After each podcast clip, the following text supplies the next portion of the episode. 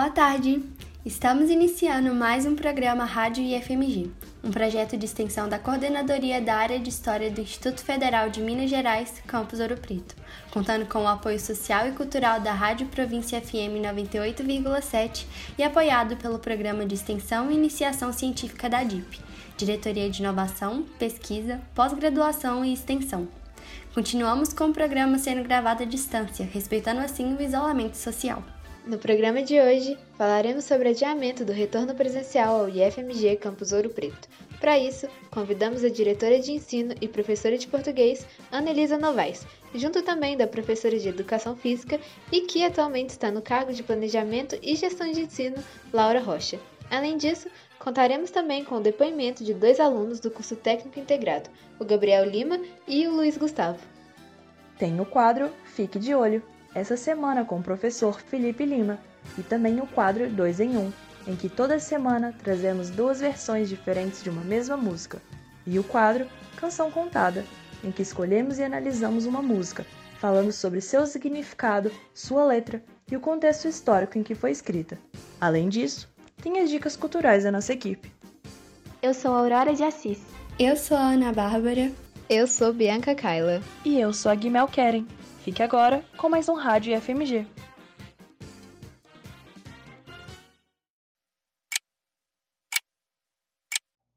A luta pela educação pública, gratuita e de qualidade, informa a hora certa.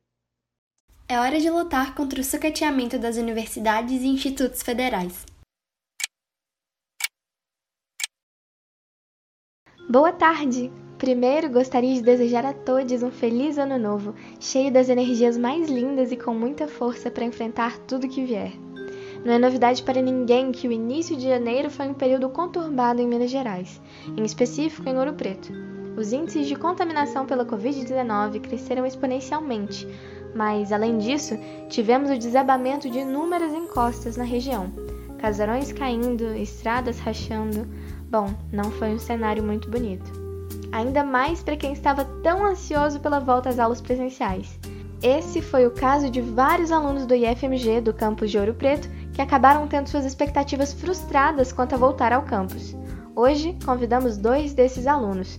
Luiz Gustavo Romagnoli, aluno do terceiro ano do curso técnico em mineração, e Gabriel Lima, estudante do segundo ano de administração. Para o terceiro e último ano, ficar tanto tempo longe do campus tem sido frustrante, Afinal, eles só viveram um ano de aulas presenciais. Já para o segundo, que só teve uma semana presencial no campus, é inusitado pensar que, quando estiverem no último ano da escola, ainda serão novatos. Para saber um pouco mais sobre o ponto de vista dos estudantes, Luiz Gustavo, bom dia. Olá. Bem, eu não, moro em Ouro Preto, então eu estava bem esperançoso de que ia voltar e eu já tinha, nós já tínhamos até alugado a casa, mas por conta disso, a gente está segurando a casa até agora e a gente não sabe quando volta o presencial. Eu, sinceramente, não acredito que o presencial vai voltar para esse ano letivo. Eu acredito que só no próximo ano letivo, né, que começa depois de junho, que vai voltar. Eu tenho alguns, eu tenho uma certa desconfiança de que não vai voltar esse ano por conta do Carnaval e da Páscoa, que são dois feriados que estão chegando aí e as pessoas tendem a viajar, tendem a encontrar com outros amigos. Então eu acho que a variante vai se espalhar de uma forma muito intensa durante esses períodos. A variante já está muito, já tá, já tá muito intensa, né? Ali as aulas foram canceladas por causa disso. Então eu acho que a tendência é ela ficar mais intensa ainda. Realmente, é estranho pensar que a gente não sabe mesmo o dia de amanhã. Agora, Gabriel? Oi. Bom, sobre o retorno das aulas presenciais e o, o planejamento do IF, eu achei.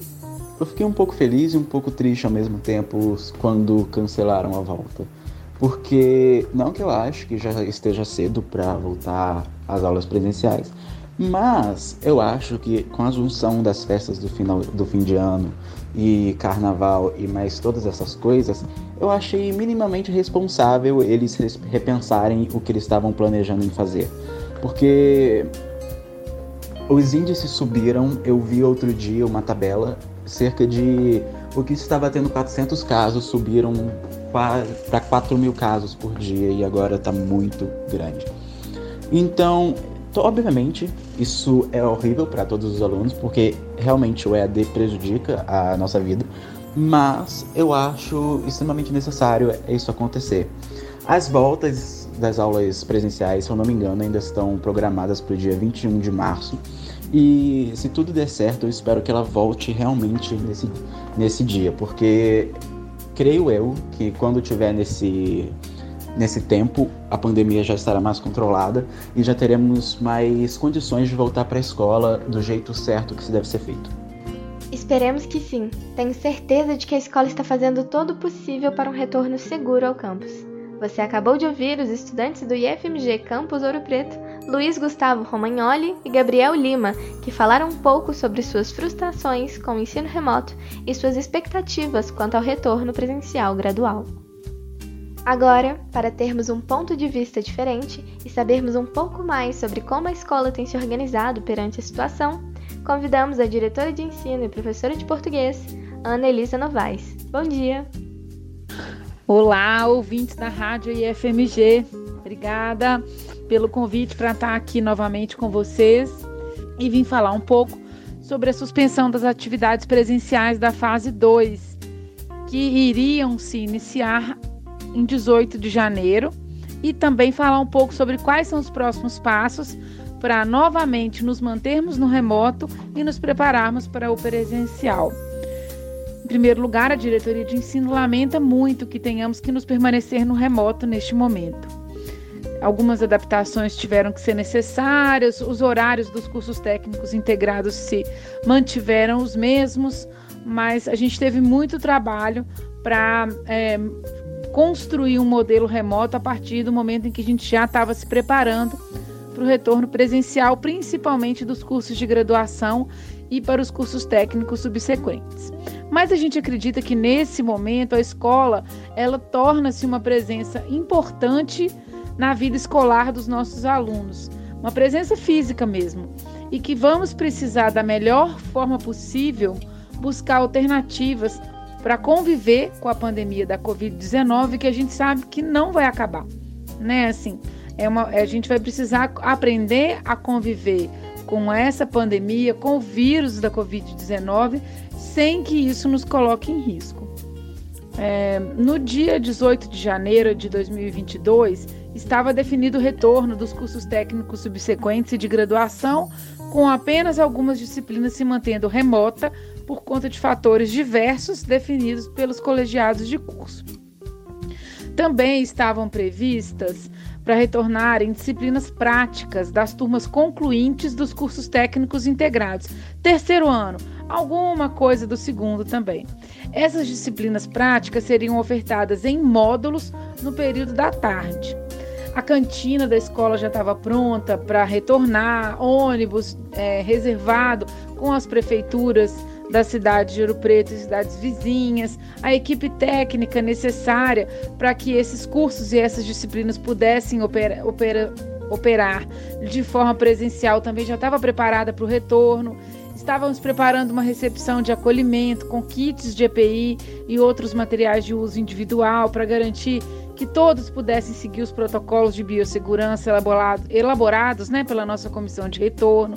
Os espaços físicos estavam sendo preparados, adequados, adaptados, reformas sendo feitas para esse retorno em, na fase 2 em 18 de janeiro. Com o aumento dos casos da Covid-19 na cidade de Ouro Preto, na região, no Brasil, como a gente viu e tem visto até agora, é, nesse início do ano de 2022, né, durante todo o mês de janeiro, a suspensão foi definida então pela direção geral, que conversou com a nossa comissão de retorno. Essa comissão é um grupo multidisciplinar que tem técnicos de ensino do setor de saúde, do setor infraestrutural do campus, também faz, fazem parte docentes e outras representações da comunidade escolar. Essa suspensão foi sendo reforçada depois da nossa decisão também por conta dos problemas com as vias de acesso à cidade, problemas de, abastecimento, problemas de impactos né, da ação do homem sobre a natureza com é, é, é, as chuvas né, afetando residências, comunidades, desabamento de encostas, é, muitas famílias que perderam tudo, famílias da nossa comunidade né, e, e que provocou o decreto de calamidade pública no município de Ouro Preto. Então a gente tem aí uma série de problemas é, que inviabilizou o retorno em 18 de janeiro.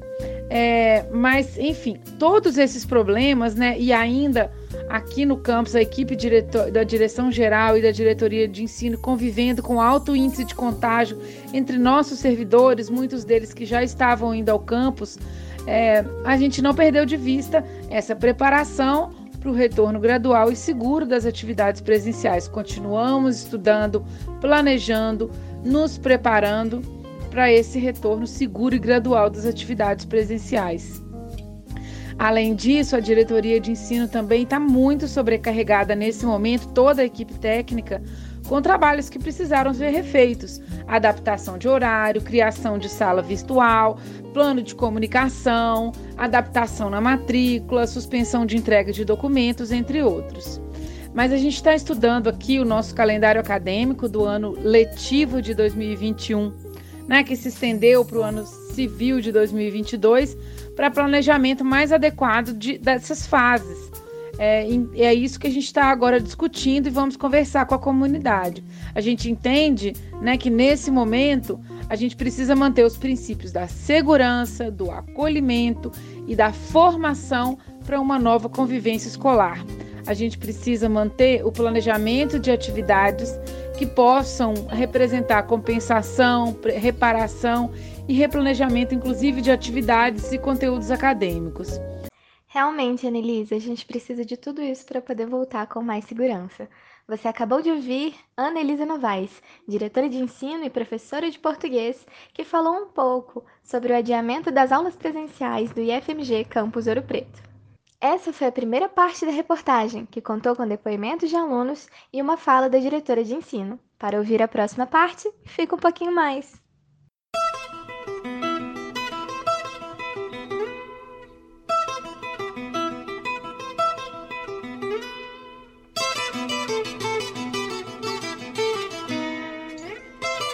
Canção Contada Nesta semana, no quadro Canção Contada, trazemos uma homenagem à cantora Elza Soares, que infelizmente veio a falecer na última quinta-feira, dia 20.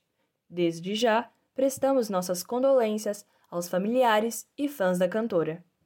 Considerada um dos grandes ícones da música brasileira, Elza Soares da Conceição foi uma cantora e compositora brasileira. Sua carreira conta com mais de 30 discos lançados, com uma mistura de samba, jazz, eletrônica, hip hop e funk. A música escolhida hoje foi A Mulher do Fim do Mundo, uma composição de Rômulo Frois e Alice Coutinho. Na voz inconfundível de Elsa, a canção foi lançada em 2015, no 32º álbum de estúdio da cantora. Além de possuir o mesmo nome da música, o álbum conta com 11 canções que misturam diferentes gêneros musicais, como samba e eletrônica, trazendo também uma abordagem de temáticas atuais. Com grande sucesso e repercussão, ganhou o Grammy Latino 2016, na categoria Melhor Álbum de Música Popular Brasileira. A canção traz uma relação íntima com a vida difícil que Elsa teve e que, mesmo passando por várias tragédias e reviravoltas, a mulher do fim do mundo, continuou cantando até o último momento. Os versos simbolizam a resistência ao caos e a superação de vida, a transformação do sofrimento em alegria. No verso, na chuva de confetes deixo a minha dor, traz a ideia de que o carnaval surge como uma libertação. A música traz ainda críticas sociais, em especial no verso. Na avenida deixei lá a pele preta e a minha paz o que sugere que a festividade representada em uma época do ano faz com que certos problemas sociais, como a discriminação racial, sejam colocadas em escanteio, onde toda celebração encobre as injustiças presentes no ano inteiro.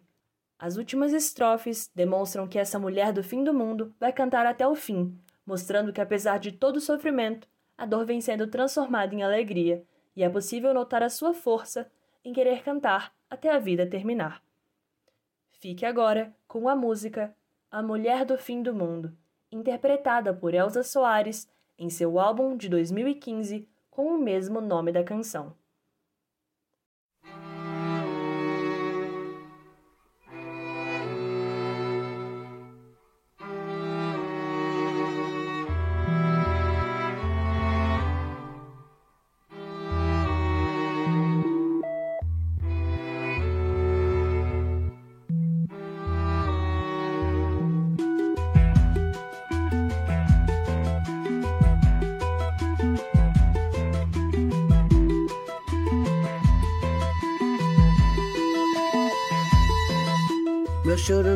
Nada além de carnaval. É lágrima de samba na ponta dos pés. A multidão avança como um vendaval. Me joga na avenida que não sei qual é. Pirata e super-homem cantam o calor. Um peixe amarelo beija minha mão. As asas de um anjo soltas pelo chão. Na chuva de confetes deixo a minha dor. Na avenida deixei lá a pele preta e a minha voz. Minha fala, minha opinião. A minha casa, minha solidão. Joguei do alto do terceiro andar. Quebrei a cara e me livrei do resto dessa vida. Na avenida dura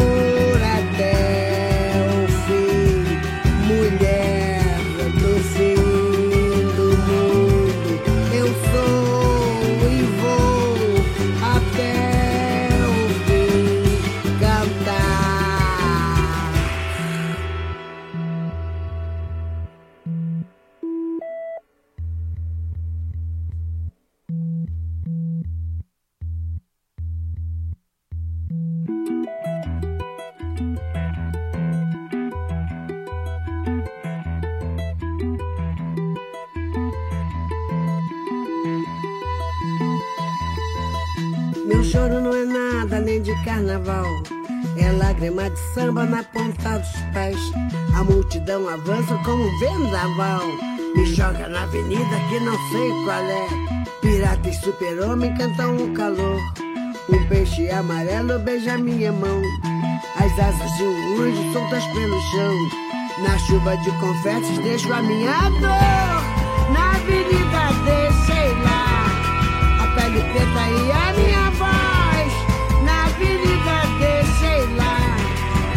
minha fala, minha opinião.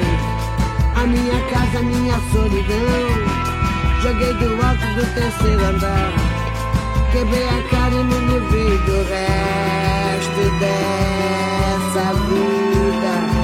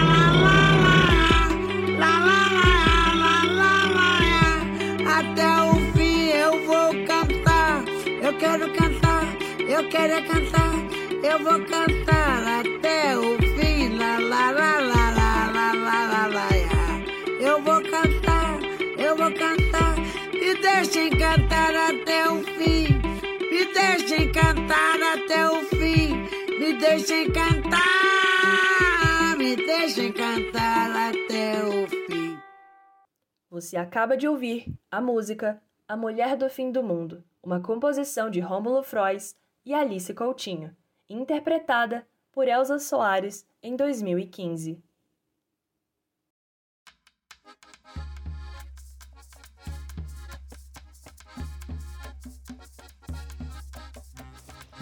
Oi, eu sou a Bianca Kaila e a minha dica cultural de hoje é um filme que vem encantando as pessoas por todo o mundo. Bem, a Disney durante o final de 2021 lançou vários filmes para aquecer o coração de todos, e um de seus mais novos filmes não saiu dessa linha. Eu estou falando de Encanto, que foi lançado em 25 de novembro de 2021 pela Walt Disney Animation Studios.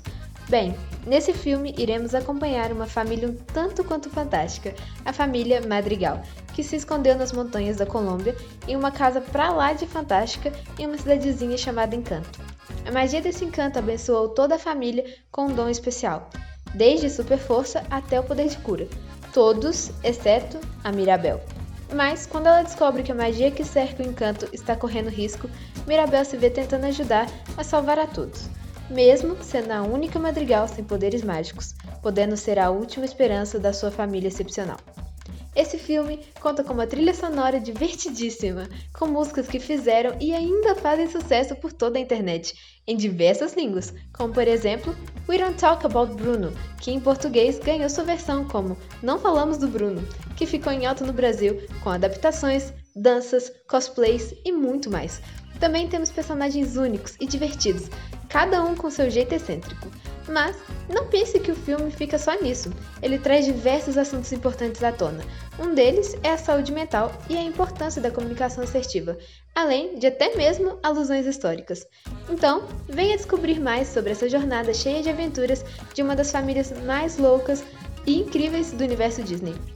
Encanto está disponível na Disney Plus para todos os públicos. Então, não perca mais tempo, junte a família para sentir essa emoção.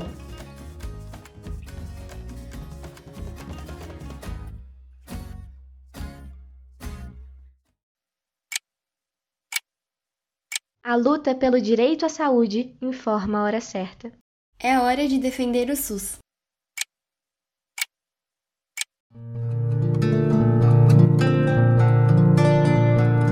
Dois em um. No 2 em 1 um de hoje, separamos a música Malandro, um dos sambas mais famosos da história da música popular brasileira. A primeira composição de Jorge Aragão em 1968, com parceria de João Batista Alcântara, que foi creditado nos discos como JB. Apesar do sambista carioca ser muito conhecido atualmente por seus inúmeros hits, como por exemplo Globeleza, música tema de um dos comerciais de carnaval mais conhecidos que é apresentado anualmente pela Rede Globo, ele só foi revelado realmente quando Elza Soares deu voz a Malandro em 1976 se tornando até mesmo um dos maiores marcos em sua carreira como cantora. Então, vamos agora relembrar esse hino popular brasileiro na voz de Elza Soares.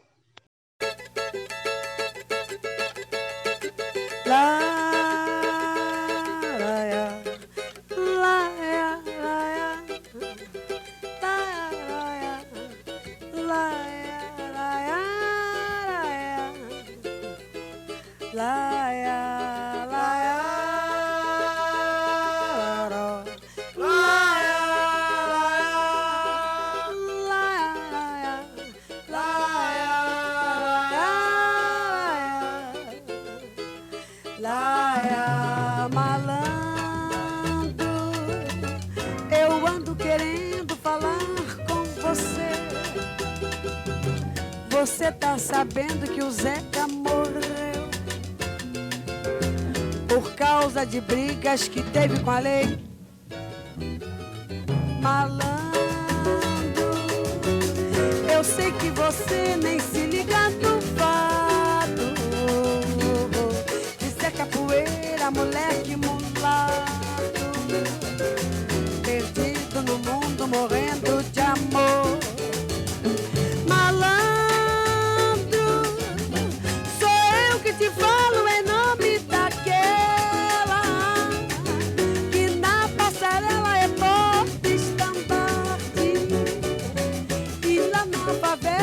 Nome de flor. Malandro, só peço favor de que tenhas cuidado.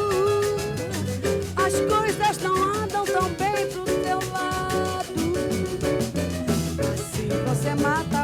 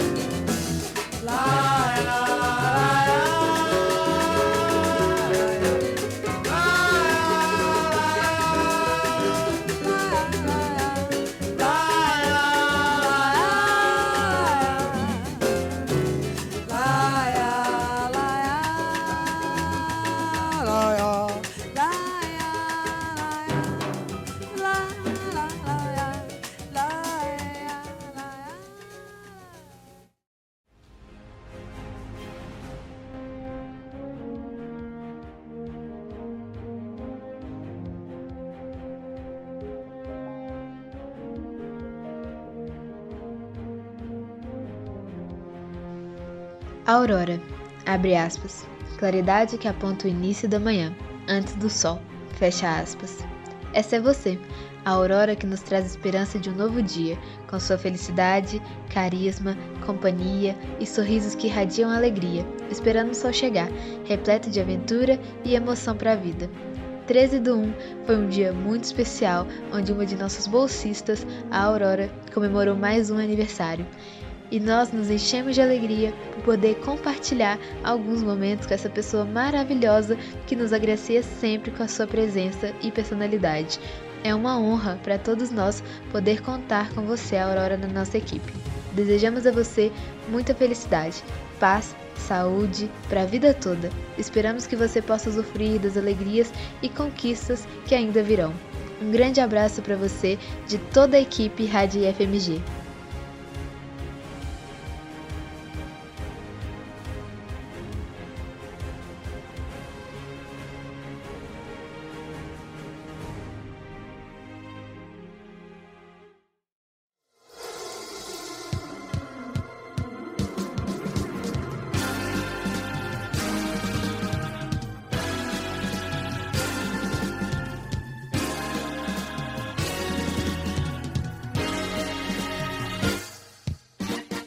Rádio FMG. Boa tarde a todos os ouvintes. Nessa primeira edição do Fique de Olho do ano de 2022, é, a gente vem aqui tratar de um assunto de extrema relevância para o Brasil, para a economia brasileira, mas ainda mais importante para o nosso estado, o estado de Minas Gerais.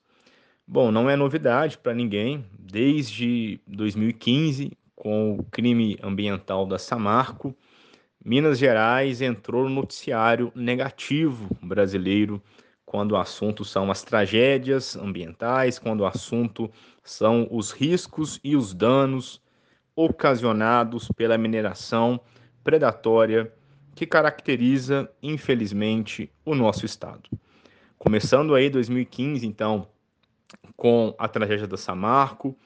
Poucos anos depois, um crime sem precedentes que caracterizou a maior tragédia ambiental brasileira, que é Brumadinho, e todos os anos se tornou algo corriqueiro para os mineiros, infelizmente, sobretudo aqueles que vivem nas regiões de mineração, como é o caso é, do município de Ouro Preto e os arredores.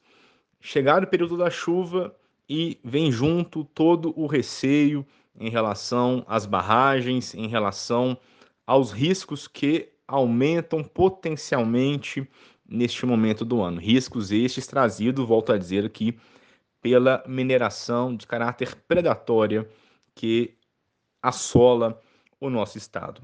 É claro, nós vivemos num estado em que a história e o próprio nome do Estado, assim como o nosso adjetivo gentílico, se confunde o tempo todo com a mineração. Minas é a mineração, não resta dúvida disso.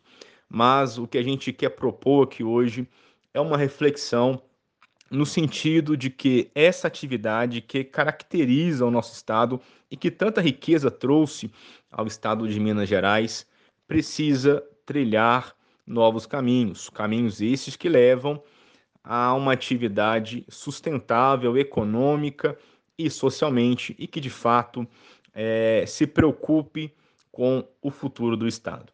Mas infelizmente não é essa a realidade e infelizmente não é esse o futuro do Estado de Minas Gerais. Digo isso pelo decreto que foi publicado pelo presidente Bolsonaro na quarta-feira, 12 de janeiro, é, que já mostra que começamos o ano de 2022 muito mal, com algo que deve trazer preocupação para todos os mineiros, digo mineiros aqui exatamente pela relevância dessa atividade em nosso território, mas que sem dúvida nenhuma será algo significativo e preocupante para todo o território brasileiro.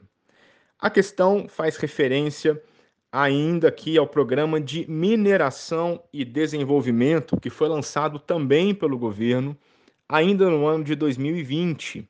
Essa da última quarta-feira 12 foi só mais uma meta é, colocada em prática pelo governo. Este decreto, então, ele permite, autoriza a destruição de cavernas, incluindo as cavernas de máxima relevância ecológica, histórica e cultural, buscando favorecer a instalação de novos empreendimentos ligados à mineração. Observem, o decreto permite, é, autoriza a destruição de cavernas, mesmo aquelas que têm máxima relevância ecológica, histórica e cultural. Acho que não precisa comentar mais nada em relação a esses três é, termos aqui.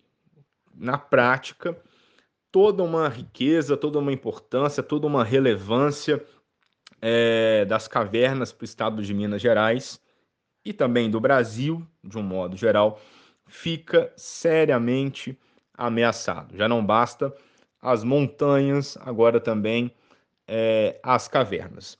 E é importante dizer que esse decreto, assim como o próprio programa de mineração e desenvolvimento, esse que eu citei anteriormente, que é do ano de 2020, faz, é, mostra para gente, na verdade, toda uma relação marcada por lobbies, marcada por interesses escusos entre parte do setor mineral e o governo federal. O que pode trazer para a gente aí impactos que são de fato irreversíveis, como são os impactos que hoje nós sentimos é, na pele aqui no nosso estado. Portanto, é, o Fique de Olho dessa semana tem essa finalidade, trazer para a gente essa reflexão para que nós possamos nos colocar como sujeitos capazes aí de brigar, de lutar por uma mineração que respeite as comunidades ao entorno, que respeite o meio ambiente, que respeite a vida humana, sobretudo, porque não tem sido o caso, infelizmente, no nosso estado. Basta ver como ainda os crimes de Brumadinho e os crimes da Samarco permanecem impunes em sua grande maioria e a busca por uma atividade mineradora que seja sustentável, sobretudo a longo prazo. Nós não podemos vender o nosso estado, nós não podemos vender o nosso meio ambiente por uma atividade que dura cada vez menos, visto as novas tecnologias que exploram e que exportam as nossas montanhas em tempo recorde e nos deixam depois com sérios problemas que teremos que lidar ainda por muito tempo. Esse é o Fique de Olho. Um abraço a todos. A luta contra o fascismo informa a hora certa. É hora de resistir a toda forma de arbítrio. Oiê, meu nome é Ana Bárbara Martinho, eu sou uma das bolsistas da Rádio FMG e minha dica cultural de hoje é uma releitura do clássico Ilíada, de Homero, um poema épico sobre a Guerra de Troia. Escrito por Madeleine Miller, o livro A Canção de Aquiles é narrado por Patroclo, um príncipe considerado fraco e covarde, exilado pelo próprio pai para o reino de Fite ainda na infância após um acidente. Desde então, Patroclo cresce ao lado do filho do rei Peleu, o belo e talentoso Aquiles. Aquiles, além de príncipe, é um semideus que, de acordo com profecias, se tornaria o maior guerreiro de sua geração e de todas até aquele momento. Logo, Aquiles e Patroclo constroem um laço lindo de amizade, que, com o passar dos anos, evolui para um romance. Acompanhamos o crescimento de ambos, a evolução do amor que sentem um pelo outro, os momentos de alegria que compartilham, até a caótica e sangrenta guerra. A autora Madeleine Miller levou uma década para finalizar o livro. Ela queria assegurar que todos os mínimos detalhes estavam corretos, o que resultou em uma obra linda e bastante fiel às obras originais. No entanto, é importante lembrar que não é necessário que você tenha lido Ilíada para ler a canção de Aquiles. A experiência é épica e mágica para fãs da obra original, para fãs de mitologia grega no geral e para pessoas como eu, que simplesmente adoram um bom romance. Deixo aqui um trecho bastante marcante. Abre aspas. Eu reconheceria apenas pelo toque, pelo cheiro. Eu o reconheceria cego, pelo modo como exalava o ar e como seus pés batiam na terra. Eu o reconheceria na morte, no fim do mundo. Fecha aspas.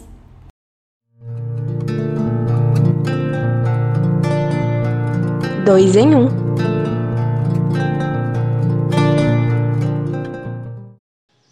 Na segunda parte do 2 em 1 um de hoje, iremos apresentar a música Malandro, porém, agora na voz de Jorge Aragão, em conjunto com Elza Soares. O artista lançou um álbum com músicas ao vivo com a colaboração especial de vários artistas do país, e um deles foi a Elsa que o ajudou a se tornar conhecido depois de cantar Malandro em 1976. Então, nada melhor do que uma parceria entre os dois para dar voz novamente nos anos 2000 para essa música. Então, fique agora com Malandro, na versão de Jorge Aragão, junto a Elza Soares. Não poderia começar melhor se não fosse apresentando a primeira pessoa que gravou uma música minha, aliás meu parceiro JB também. Vamos fazer o tomzinho para minha comadre. Elza Soares.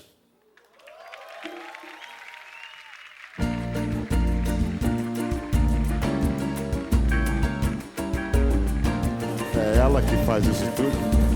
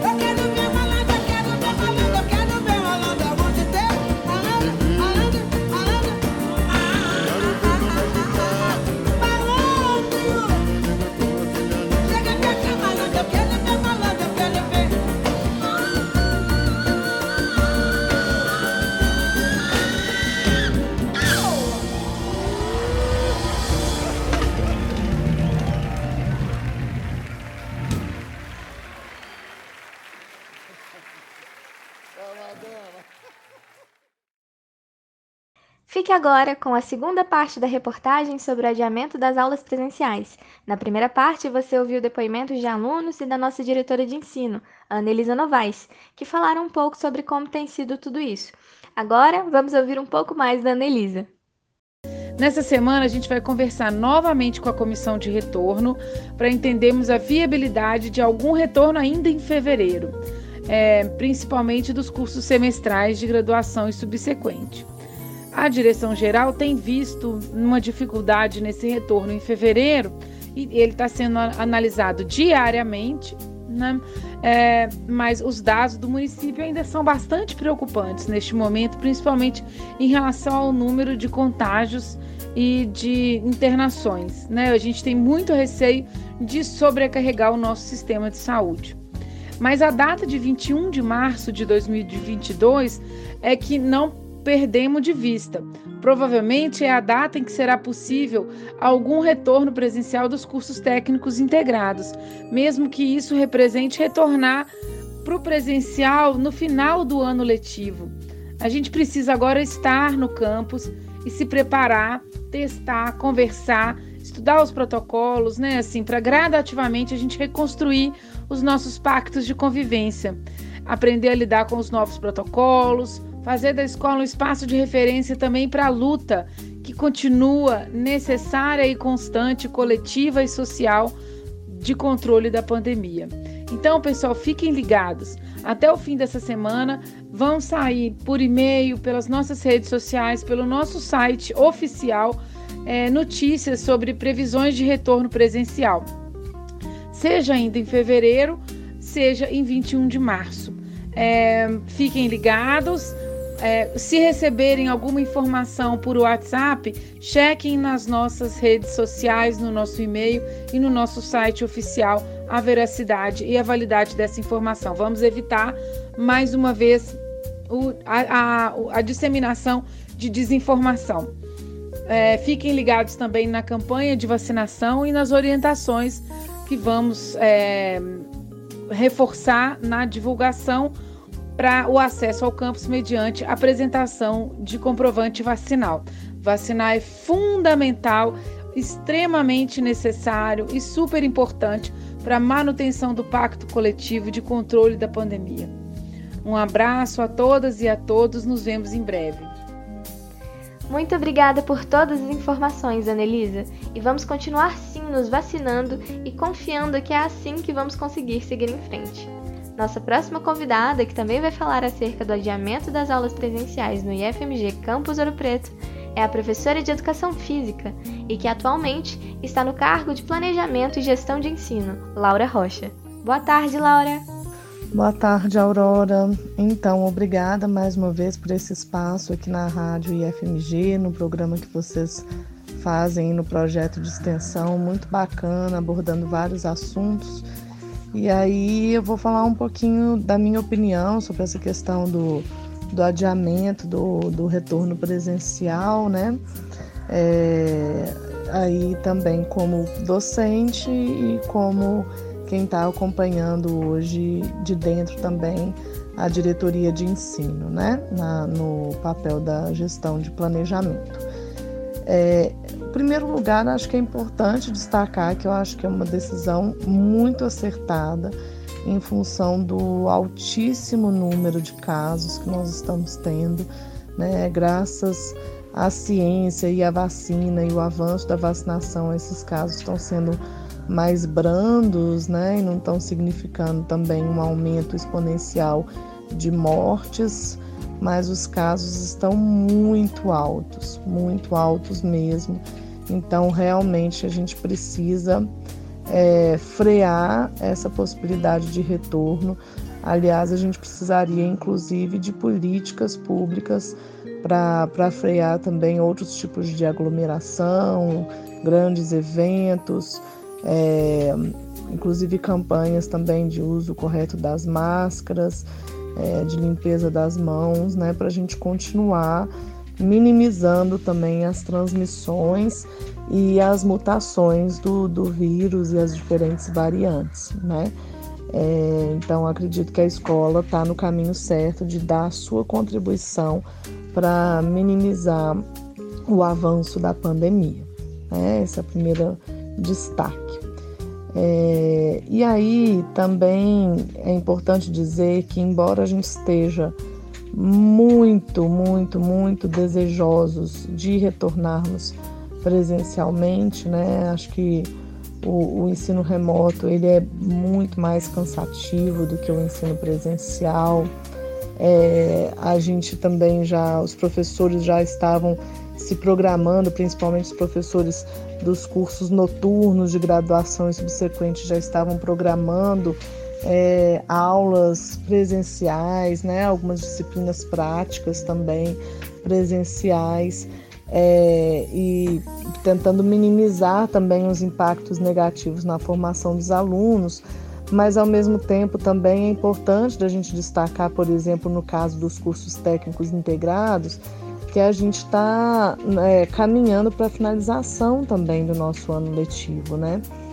Então, por exemplo, como docente do terceiro ano, conversando com algumas turmas, alguns estudantes, né, ainda mais no caso do terceiro ano também com o processo de, de recondução para as universidades, alguns estudantes entendem também que não existiria agora nenhum benefício pedagógico de um retorno é, é, que geraria também para muitos deles que não moram em Ouro Preto um certo desgaste também para se organizar com locomoção, com a questão também dos transportes, que às vezes não estão cumprindo com a questão do distanciamento e a lotação, né?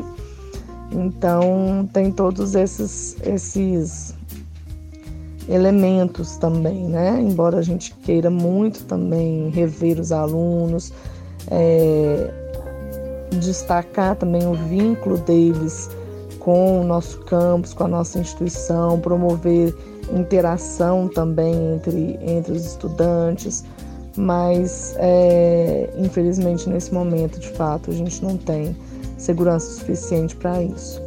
É, a gente acredita que a gente tem algumas datas assim orientadoras, né, é, que a princípio eram datas que tinham sido planejadas para a fase 3 e 4 do retorno gradual, que foi planejado é, junto à direção geral e à comissão de retorno é, das atividades presenciais, né? É, que é a data de 14 de fevereiro e a data de 21 de março. É, se tivesse tudo certo, os casos não estivessem aumentando, a gente teria a fase 2 agora, dia 18 de janeiro, aí a fase 3 no dia 14 de fevereiro e a fase 4 no 21 de março tinha esses horizontes dessas datas, né? Claro que acompanhando e com o monitoramento da questão dos casos. Com o adiamento da implementação da fase 2, a gente continua com essas datas em horizonte, continuamos acompanhando e continuamos talvez com a esperança de conseguir planejar ainda para esse ano letivo algumas atividades presenciais, seja num, numa implementação gradual, né, das fases 2, 3 e em seguida a 4, que é a última fase com a escola funcionando normalmente, ou seja, já também pensando, por exemplo, na data do 21 de março para a implementação da fase 4 já. Mas nesse momento, né, a gente não tem, inclusive, segurança para isso para fazer esse planejamento dessa data e tudo. O que a gente pode dizer é que estamos monitorando os números, né? não só a diretoria de ensino, mas a comissão de retorno presencial, a direção geral, e esse monitoramento tem sido pensado para uma é, projeção de data que inclua é, um tempo necessário para as pessoas se programarem também para virem ao campus. E a expectativa, né, na pior das hipóteses, é, é que a gente tenha aí, pelo menos para o próximo ano letivo, uma, um cenário, uma segurança e uma experiência também de conseguirmos retornar presencialmente. É, o retorno presencial é importante lembrar também que ele envolve uma série de planejamentos é, de reorganização de horários, é, às vezes reorganização de turmas, divisão das bolhas de alunos, né, de, do, do número de alunos por um número menor. Então implica também muitos planejamentos, né, é, e uma série de questões. Enfim, acho que a minha fala no final das contas traz mais dúvidas, né, do que certezas, do que encaminhamentos, né, do, do que algo, algo também mais objetivo. Mas eu acredito que a gente consegue fazer a reflexão né, da importância de, nesse momento, mantermos aí o isolamento social e mantermos as medidas de segurança é, e do acompanhamento, do monitoramento é, que precisa ser feito com calma para que a gente retorne com a segurança necessária. Acho que é isso. Muito obrigada pelas palavras, Laura. Você acabou de ouvir a professora de Educação Física e que atualmente está no cargo de Planejamento e Gestão de Ensino, Laura Rocha, que falou um pouco sobre o adiamento das aulas presenciais do IFMG Campus Ouro Preto. Bom, no final de todas essas falas, espero que você que está me ouvindo agora leve uma coisa consigo. Entenda que, na vida, as inconstâncias são constantes. Não adianta fazer mil planos para amanhã se você não vive hoje. Então é isso. Viva o agora, sinta o agora e seja você. Bom dia. Quando você me ouvir cantar, venha, não creia, eu não corro perigo.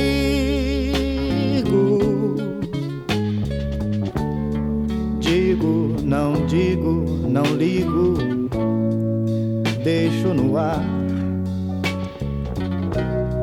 Eu sigo apenas porque eu gosto de cantar. Tudo vai mal, tudo.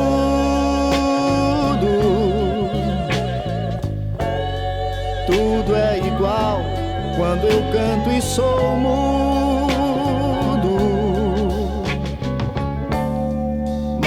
eu não minto, não minto. Estou longe, perto. Sinto alegrias, tristezas e brinco.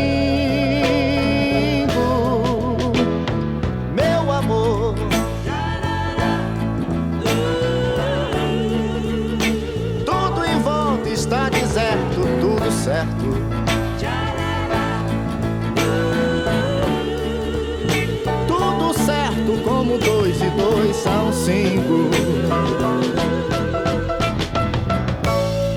Quando você me ouvir chorar, tente, não cante, não conte comigo.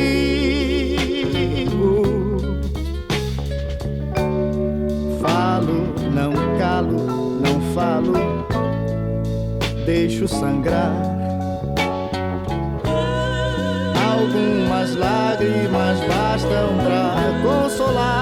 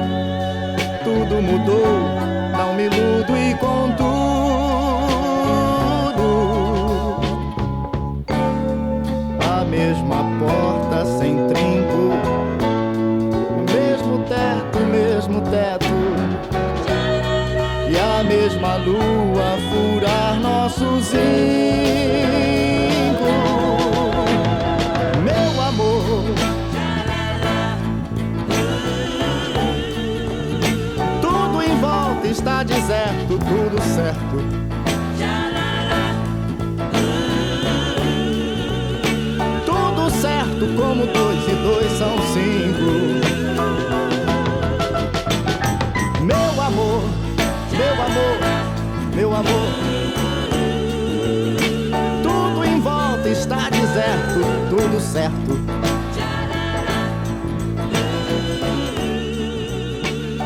Tudo certo, como dois e dois são cinco. Você acaba de ouvir como Dois e Dois, composta por Caetano Veloso e interpretada por Roberto Carlos, em seu álbum Roberto Carlos, 1971, remasterizado. É porque elas são normais. Todos nós somos. A ideia que elas têm de normal, por acaso, é diferente das que outras pessoas têm. Mas esse é o mundo em que a gente vive. Algumas pessoas simplesmente não aceitam uma coisa que fuja da experiência que elas têm. Fecha aspas.